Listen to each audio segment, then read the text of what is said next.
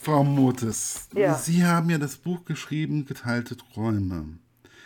Wann war Ihnen eigentlich bewusst, dass es in dem Buch auch unter anderem, es ist ja nicht nur um dieses Thema Zwangsadoption in der DDR geht? Äh, gleich am Anfang. Also ähm, das war in der Tat ein, ein Auftrag, dieses Buch. Und ähm, ich habe diesen Auftrag bekommen. Es ging um eine Familiensaga mit DDR-Hintergrund und dann gab es ein paar äh, Stichworte, äh, weil es eben zu 60 Jahre Mauerbau zu dem Gedenktag erscheinen sollte, also in diesem Jahr 2021. Ähm, sollte der natürlich eine Rolle spielen, ähm, aber ansonsten hatte ich ganz freie Hand. Und ähm, da ich selber ja eine Geschichte habe, ähm, DDR, Westdeutschland, beides zusammen, also äh, ja, hab, war das etwas, was ich auch erzählen wollte, aber ich wollte nicht meine Geschichte erzählen. Und als ich dann diese Anfrage bekam, Familiensaga, dachte ich, ja, das ist es. Und die Zwangsadoption ist eigentlich nur ähm, der Rahmen, was mir viel wichtiger war und was mir, ähm, was mir sozusagen äh, meinen Plot geschaffen hat, waren Dinge, die in der DDR passiert sind, die nicht so auf dem äh, Tableau stehen wie 17. Juni oder Mauerbau, der ist natürlich drin, aber eben solche Sachen wie die Rote Hilde. Warum gab es die eigentlich? Diese Generalstaatsanwältin, die furchtbar harte Urteile gefällt, äh, gefällt hat, Hilde Benjamin. Ähm, warum hat die das gemacht? Wie war das mit den 10. Weltfestspielen der Jugend und Studenten? Das war eine freie Zeit, unglaublich. Alle, die es erlebt haben, äh, sind, äh, die verdrehen die Augen. Ja, ich war selber noch zu klein. Mhm. Solche Sachen. Ich wollte einfach historische Punkte haben, ähm, und die konnte ich durch eine Familiensaga mit verschiedenen Generationen äh, zusammenstricken. Ja, es ist ja es ist unwahrscheinlich viel, was es in diesem, um was es in dem Buch geht.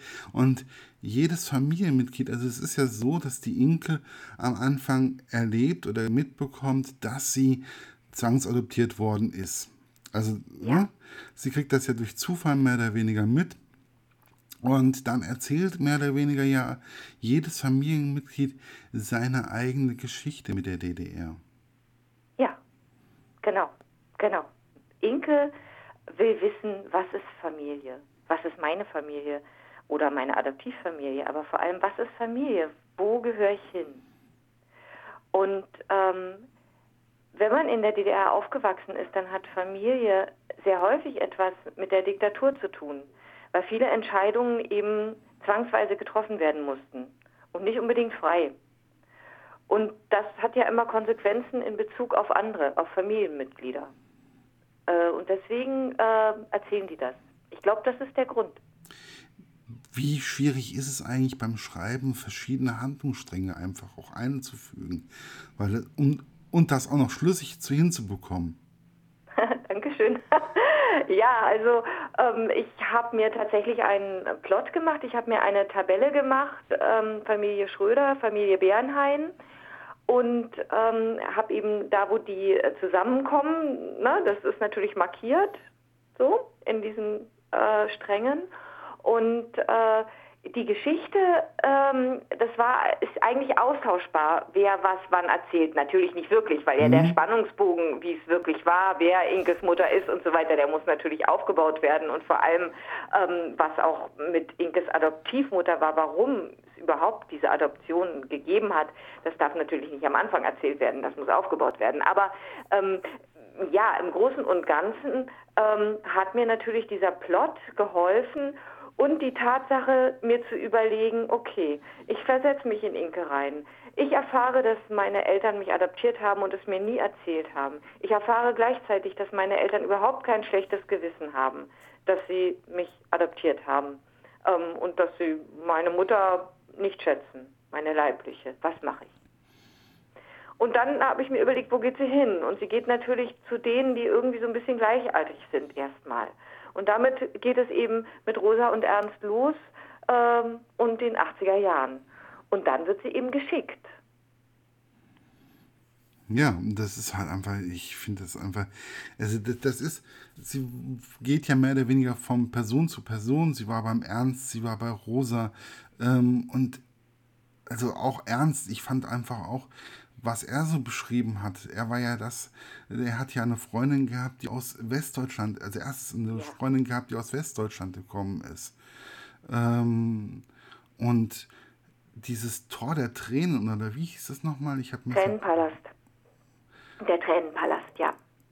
Ähm, Gab es diesen wirklich? Und ja, das ist der Friedrichstraße, Berlin-Friedrichstraße, wenn man oben ähm, auf dem S-Bahnhof steht äh, und hinunterguckt zur Brücke Schiffbauer Damm in die Richtung, mhm. ähm, dann steht äh, so ein relativ flaches Gebäude da und da ging man rein.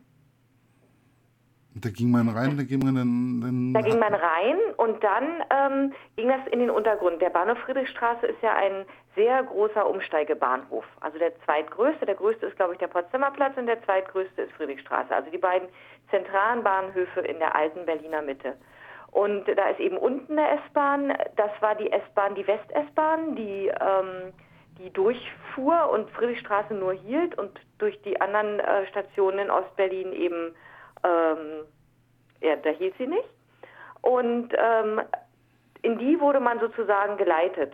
Also der Übergang von der, von der oberen S-Bahn und den Zügen oben äh, nach unten, der war zu.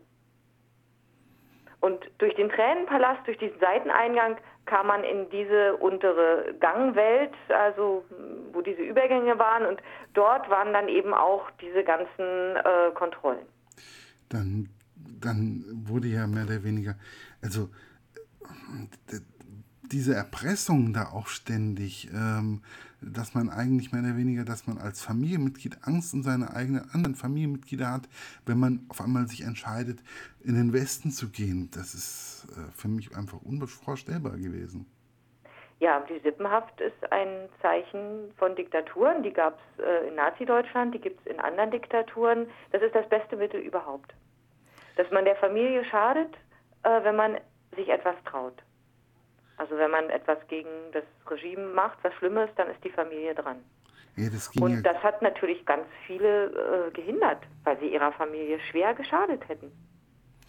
Ja, das ist ja, wenn ich dann ähm, bei Gregor, Rosa, Rosa, die, äh, die da bei Gregor eingezogen ist und ähm, ja, einfach auch mit jemandem zusammengelebt hat, der ja irgendwann in den Westen gehen wollte. Das, ja. äh, Gab es das wirklich so oft und wusste man auch, dass derjenige dann in den Westen gehen wollte? Ja, das wusste man. Also mh, es ist ganz selten, dass die Leute ihre Ausreiseanträge geheim gehalten haben. Ähm, das ging ja auch schlecht, weil die ja Berufsverbot kriegten, wenn sie einen Ausreiseantrag stellten. Und äh, also da fiel das ja schon mal auf.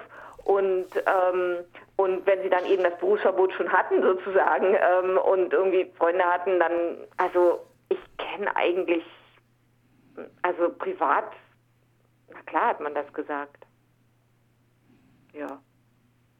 Und wie hat man dann als, äh, als anderer, der dann mehr oder weniger im Osten geblieben ist, wie hat man dann darauf reagiert? Da ich selber mit 22 einen Ausreise, nee, mit 22 bin ich ja ausgereist, da ich selber mit 20 einen Ausreiseantrag gestellt habe, ähm, war ich sehr schnell auf der Seite, die, äh, die auf der anderen Seite stand. Ich kann nur sagen, wie ich es erlebt habe. Ähm, wie war's? Man stellt diesen Antrag und äh, die Menschen, die man kennt und die auch sehr kritisch sind, natürlich ist der Freundeskreis auch kritisch, ähm, die schieben so eine Mauer zwischen sich und denjenigen, der geht. Die ist unsichtbar. Und ähm, ich bin auch nicht, also ich hatte niemanden, der sich von mir abgewendet hat. Ähm, eigentlich geht alles weiter, aber man merkt, wie sich die anderen schützen, deren Leben ja in der DDR weitergeht und weitergehen muss.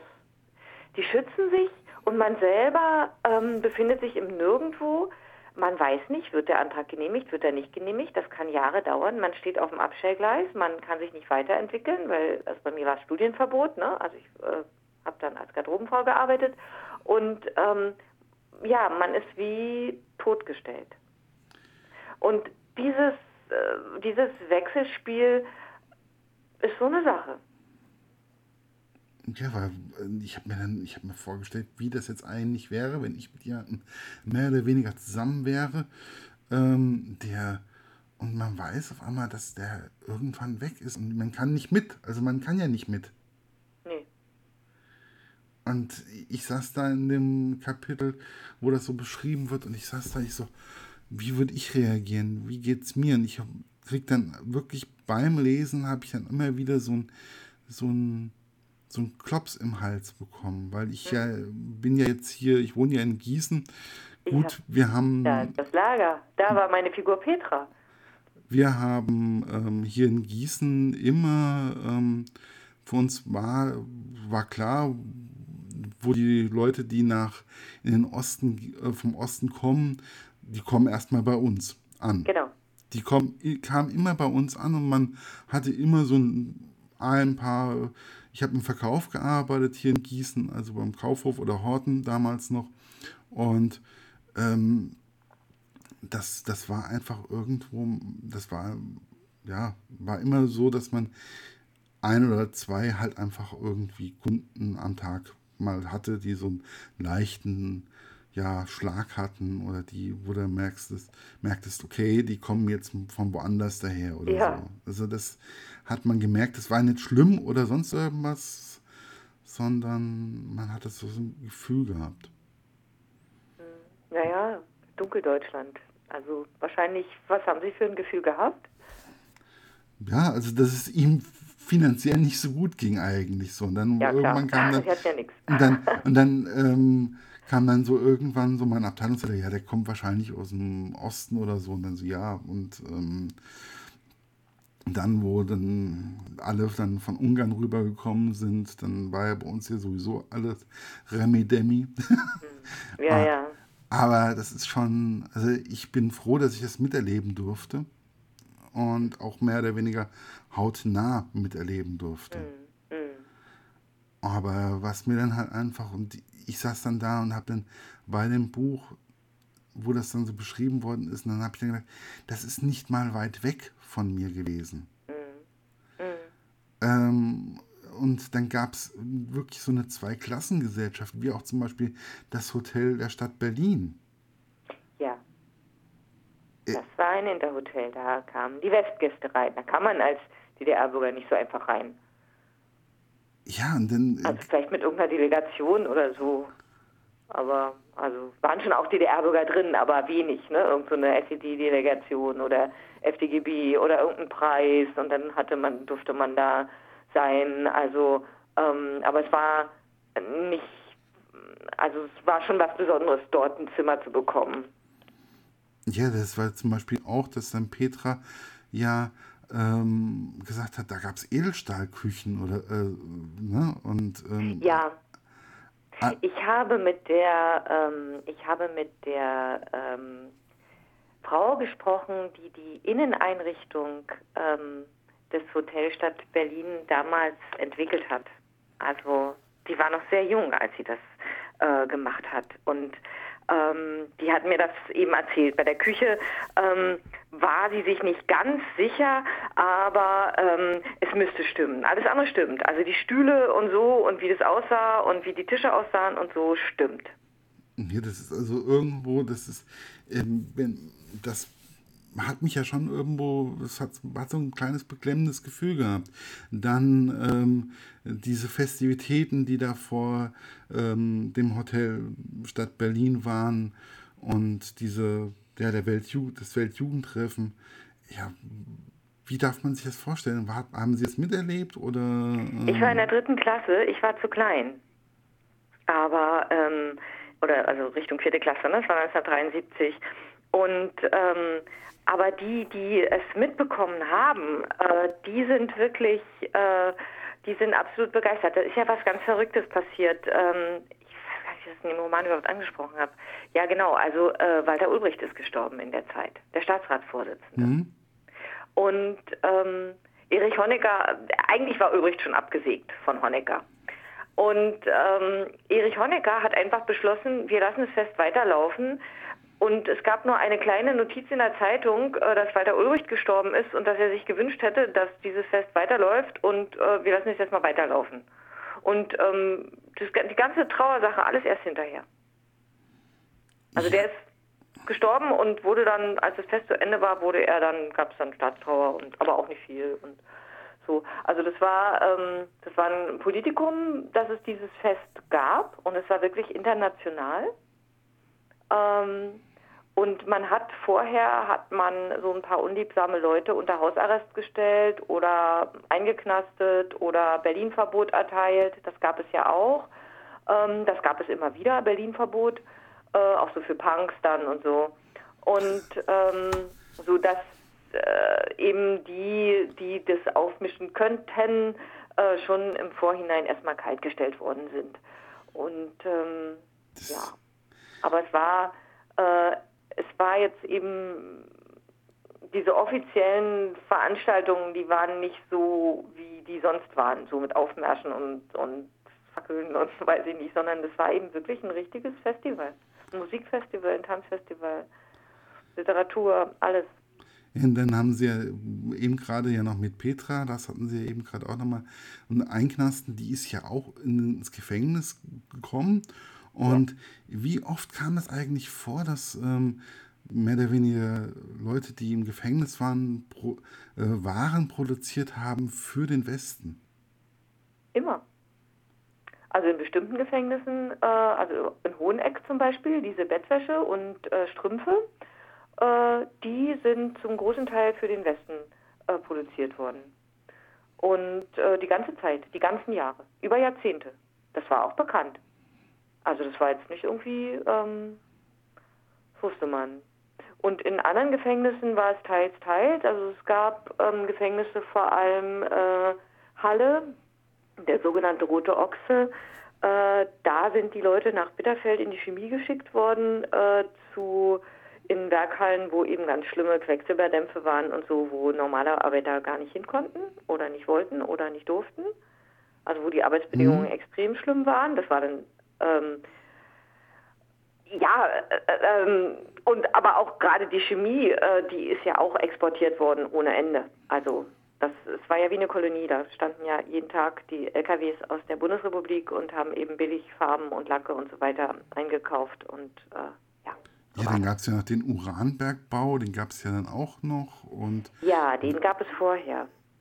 Das war wirklich interessant. Also in, im Erzgebirge gibt es wirklich oder gab es viel Uran im Erzgebirge. Das ist ein sehr, sehr ähm, mineralhaltiges Gebirge. Es gibt auch ganz viel Silber dort und oder gab und ähm, und äh, das haben die Sowjets ja für sich abgebaut.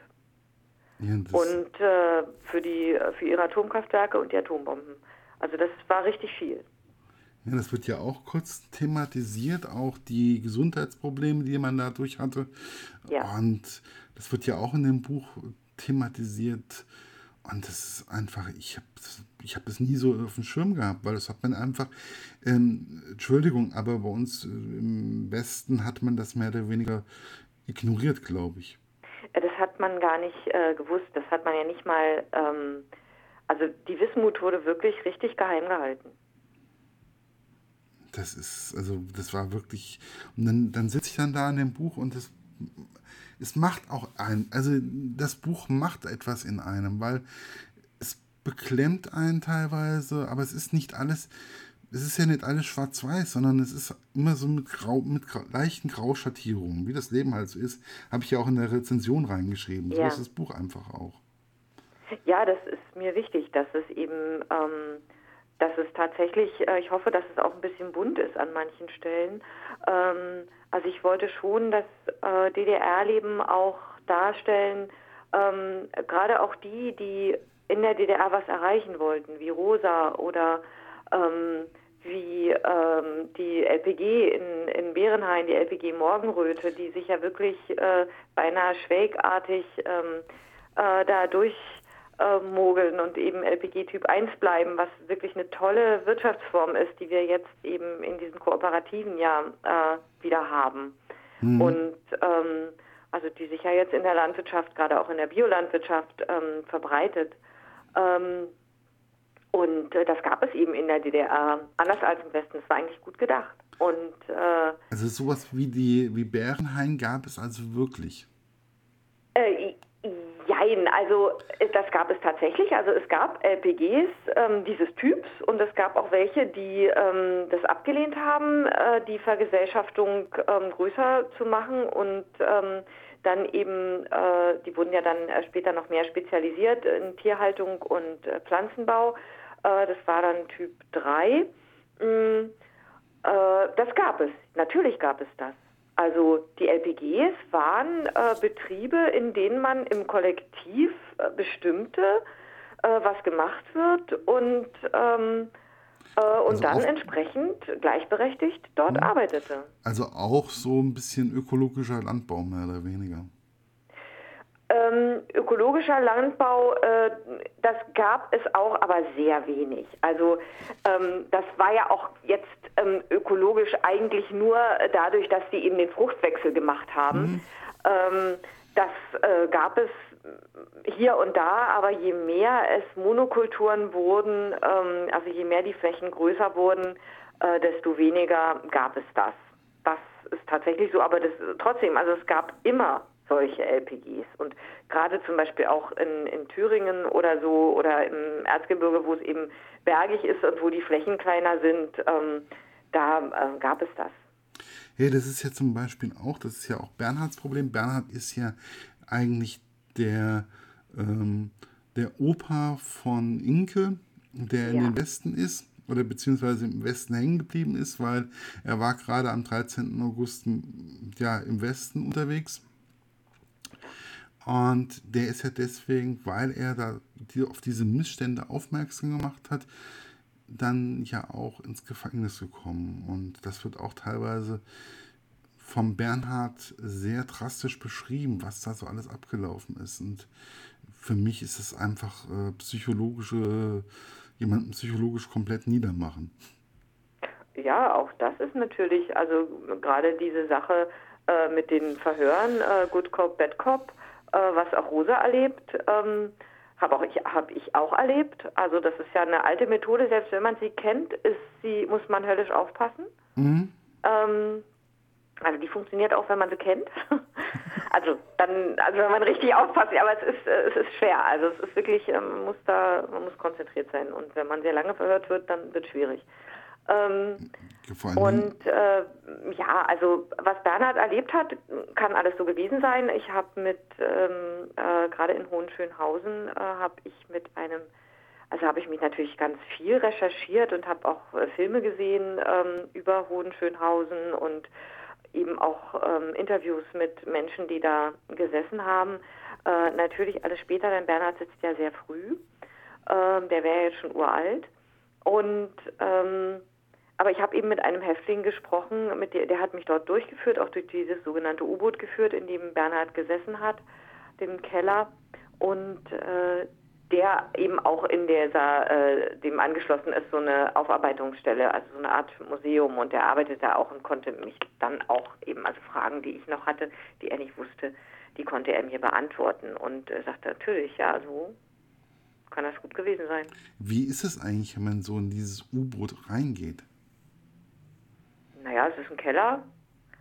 Ähm, die, also die Treppe, die geht so mehrmals um die Ecke, ist ein relativ kleines Treppenhaus, was ja bei Kellern häufig der Fall ist. Es war ursprünglich ein Vorratskeller und äh, dann war sowjetisches Militärgefängnis, in dem vor allem Leute gesessen haben, die ähm, kollaboriert, also die sozusagen mit dem, äh, mit dem, mit den Deutschen ähm, ja, ja, kollaboriert, angebandelt haben, die einfach nur mit denen geredet haben. Mhm. Also richtig schwierig auch. Also da waren auch KZ-Aufseherinnen, die sind auch, haben es alle nicht überlebt, die sind alle zum Tode verurteilt worden.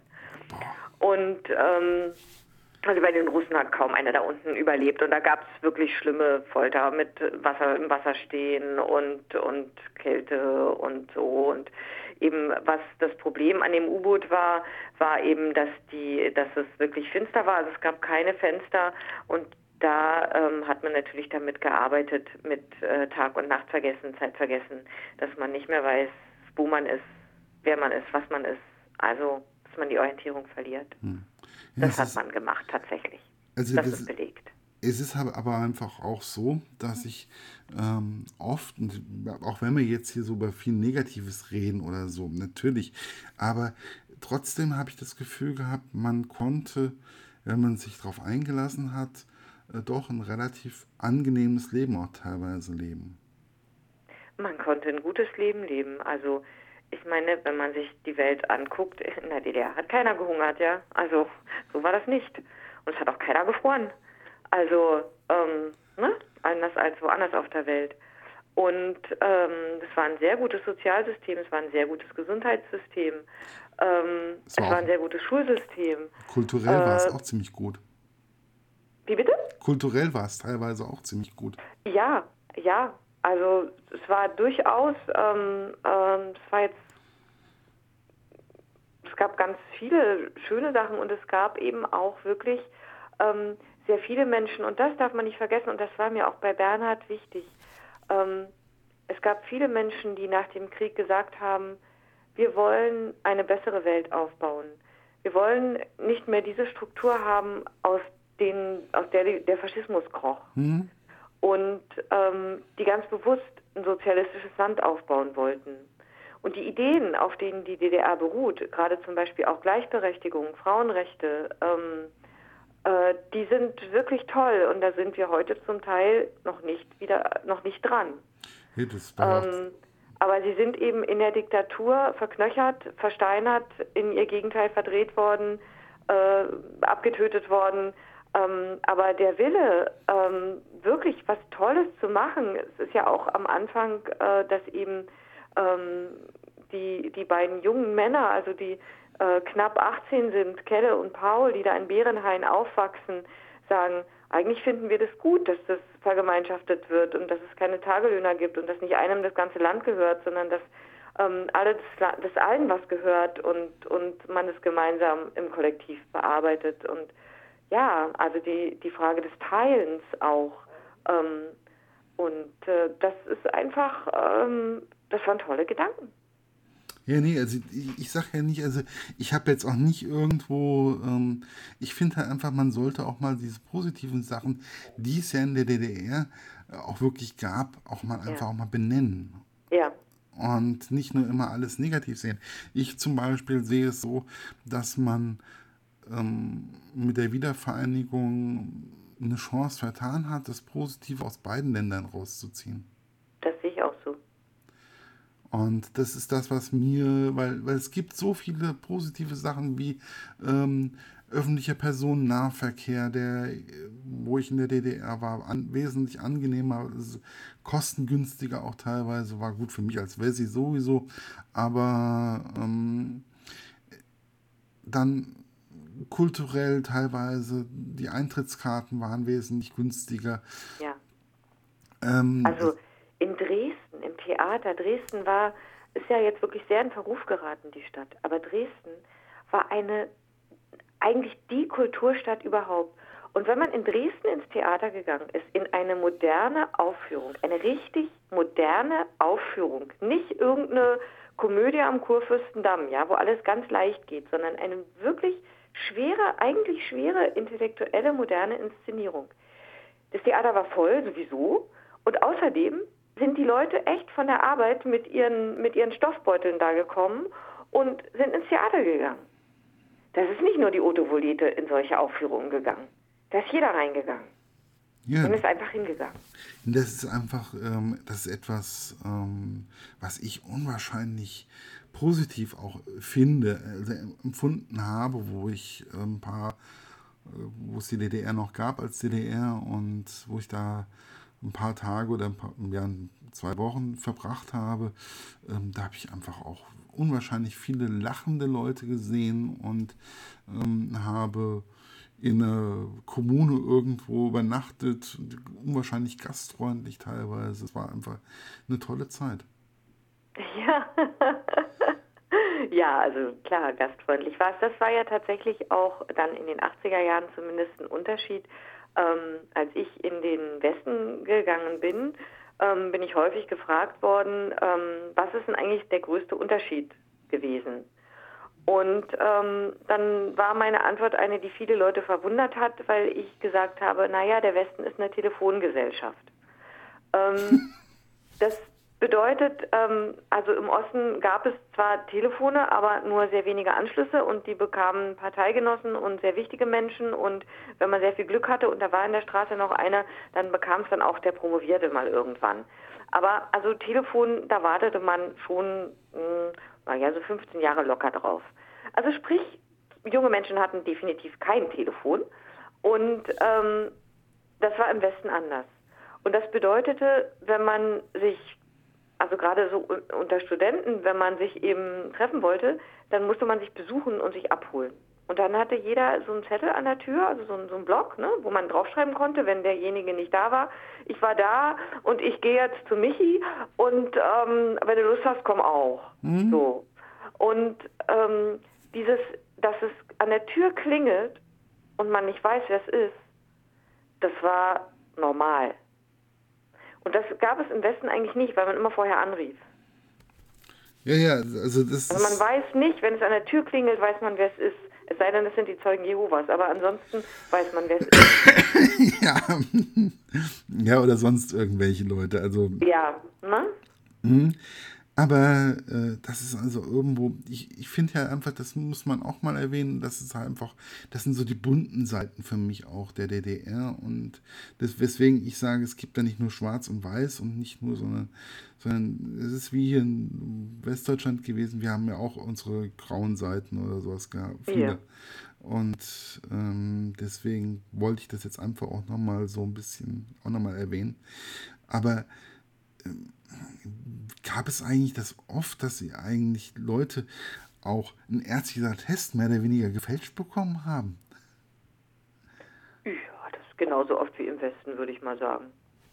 Also, also jetzt aber nicht aus Stasi, also Stasi-Gründen, also mehr oder weniger. Das nö, war, nö. Das nö. war. Ähm, also, dass, dass Ärzte irgendwas fälschen, das kommt überall vor. Im Moment ja auch gerade wieder. Ja, ja, ja, ja, ja. ja Obwohl, äh, glaube ich, die Ärzte das noch am allerwenigsten sind. Das, äh, ähm, ja. Ja, ja, das ist. Also, das ist ja eher selten, aber äh, ja. Aber ich finde einfach, dieses Buch mh, hm, bringt einem die deutsch-deutsche Geschichte noch etwas näher. Vor allen Dingen dadurch, dass sie das als Familienroman rüberbringen. Und jeder seine eigene Geschichte in der DDR oder auch in Westdeutschland einfach hatte. Ja. Und ähm, die Frage, die ich mir dann halt einfach auch so im Nachgang dann nochmal gestellt habe, war, gibt es noch etwas in der deutsch-deutschen Geschichte oder in der Geschichte allgemein, was Sie gerne nochmal zu Papier bringen wollen? Also ich habe tatsächlich, ähm, ich habe es schon zu Papier gebracht, was ich unbedingt zu Papier bringen wollte. Und das ist ein Roman, der im nächsten Frühjahr erscheinen wird. Denn äh, mein Roman hört ja auf 1992, das ist die Gegenwartsebene, da hören die geteilten Träume auf, also unmittelbar nach der Wende. Mm, und äh, die Nachwendezeit, die ja ähm, gerade für die Menschen in der DDR ganz große Enttäuschungen und Brüche gebracht hat und die zu einer riesigen Frustration geführt hat, bei der dann leider die Rechten eben gefischt haben. Also wenn man sich zum Beispiel Pegida anguckt, die, der erste, das, die allererste Pegida-Demonstration, ähm, die war, das war vollkommen okay. Und dann kamen die Rechten. Mhm. Und die haben da gefischt und dann drehte sich das. Ähm, und äh, es ist eben einfach die Auswirkungen äh, dessen, dass der Kalte Krieg, also ein Kalter Krieg ist ein Krieg und jeder Krieg hat einen Gewinner und einen Verlierer.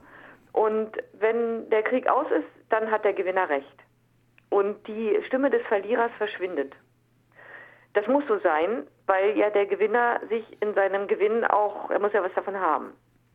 Und ähm, in der deutschen Geschichte, also in dem Kalten Krieg, hat der Westen gewonnen was ja auch gut so ist, wie ich finde. Mögen andere anderer Meinung sein, ich finde es gut. ja, Aber, also das ist. Ähm, ähm, das Problem ist, dass die Stimme des Ostens verschwunden ist und nicht nur die Stimme, sondern auch die Wertschätzung. Denn das ist ja der, der Verlierer, der muss ja weniger wert sein als der Gewinner. Das ist einfach Sinn des Krieges. Man muss sich dessen versichern, seines Gewinns auch.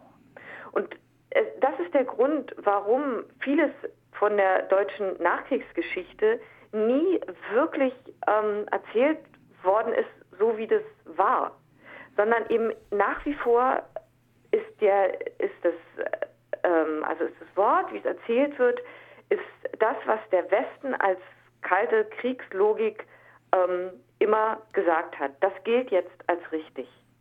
Und es ist natürlich genauso falsch wie das, was der Osten als kalte Kriegslogik gesagt hat. Und äh, gerade im wirtschaftlichen Bereich, also durch die Treuhand, was da alles passiert ist, das ist wirklich richtig, richtig schlimm.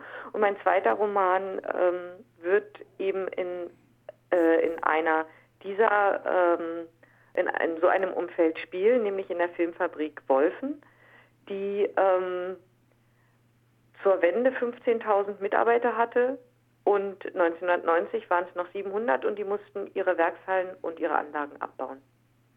Die Filmfabrik Wolfen hat äh, während des Krieges produziert, ähm, auch nach dem Krieg produziert, und zwar bis einschließlich 1952 ausschließlich für die Sowjetunion als Reparation.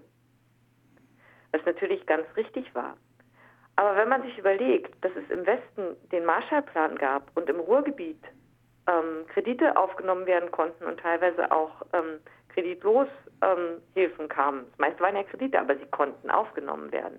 Und es waren Millionen. Es war richtig viel Geld. Die Bundesrepublik war der zweitgrößte Empfänger dieser Milliarden, die da richtig. aus den USA kamen. Ähm, da wurde also aufgebaut, während die, die Reparationszahlungen, die in die Sowjetunion gingen, das waren ja, war ja der größte Anteil der Reparationszahlungen, weil Hitler-Deutschland eben äh, in der Sowjetunion das meiste zerstört hatte, ja eigentlich alles bis Moskau, also den ganzen europäischen Teil, und das war, die, war der Industrieteil, ähm, haben die Sowjets eben ihre, ihren Anspruch auf Reparationen aus ihrer Besatzungszone genommen. Das heißt, die wirtschaftliche Voraussetzung der beiden Besatzungszonen war eine komplett andere. Ja, das, ja, das ist auf jeden Und das Fall. wird nie gesagt. Es wird nie gesagt. Das würde ja bedeuten, dass der Kapitalismus weniger wert ist als der Sozialismus. Aber der Sozialismus, der hat sich ja zugrunde gerichtet. Stimmt in gewisser Weise. Aber man darf nicht vergessen, die Ausgangsposition war eine andere. Und so einfach ist es dann eben doch nicht. Nein, natürlich nicht. Und das ist ja das, was ich auch meinte, was ich immer wieder meine, ähm, wenn ich von Graustufen oder Schwarz oder Weiß rede, ja. dann rede ich nicht von bunt oder von farbig, sondern ich rede davon, dass ähm, das alles auch negative Punkte hat. Mhm. Wo viel Licht ist, ist auch viel Schatten. Ja. Und das gibt normalerweise, wenn man Schwarz und Weiß mischt, dann gibt es immer einen Grauton. Und deswegen gibt, deswegen ist es eigentlich immer, das Leben ist immer, ja, nicht nur schwarz und weiß, sondern es ist eher so ein Mischmasch. Mhm. Ja. Ja, das ist wichtig. Also gerade auch, ähm, wenn es immer weiter in die Vergangenheit rutscht, dann verlieren sich ja diese Grautöne. Natürlich, es bleibt nur noch das Wichtigste übrig, das Gerüst. Und ähm, sich das wieder ranzuholen, ist schon wichtig, weil wir eben auch so viele Generationen sind es noch nicht. Und ähm, wir sind verbunden mit unseren, mit den Generationen, mit unseren Eltern, mit unseren Großeltern. Wir sind geprägt durch sie. Und ähm, das hilft natürlich auch, ähm, sich bewusst zu machen, wodurch bin ich eigentlich geprägt. Ja, und das ist halt einfach für mich ist halt einfach wichtig, solche Romane auch zu lesen. Einfach damit man vielleicht den anderen Teil ein bisschen besser versteht. Also, ja, ne, ja das war Sinn der Sache. Weil das ist im Endeffekt ein Roman, der einem zeigt, wie man in der DDR leben konnte bzw. gelebt hat, mit all ihren positiven Punkten, die auch in diesem Roman auch immer wieder erwähnt werden, genauso wie mit den negativen Punkten. Ja. So. Ja, das habe ich, so wollte ich das haben. Es freut mich, dass es so ähm, irgendwie auch durchgekommen ist. Ja, das ist. Man ist ja doch immer blind selber. Ich hoffe auch, das ist so ein bisschen in meiner Rezension so ein bisschen rübergekommen. Und ähm, dementsprechend halt. Ja, dann bedanke ich mich für das nette Gespräch. Ich hoffe, es war angenehm. Ich bedanke mich. Es war sehr angenehm. Es war sehr auch schön äh, zu hören, ja, was werden für Fragen gestellt, was, wo ist, ähm, ja, wo ist Erzählbedarf. Und das, ähm, das freut mich, dass ich das äh, erzählen darf auch. Ja, natürlich. Dafür sind ähm, Blogger, Podcaster im Literaturbereich. Wir haben die Zeit, wir haben, ähm, da, wir sind dafür ja da. Also ich ja. finde, äh, man sollte viele Medien oder so sagen, ah ja, die Blogger oder sonst irgendwas, wir machen das eigentlich deswegen, weil wir die Bücher lieben und die wir lesen und ähm, nicht aus anderen Gesichtspunkten. Ja, ja, das ist schön.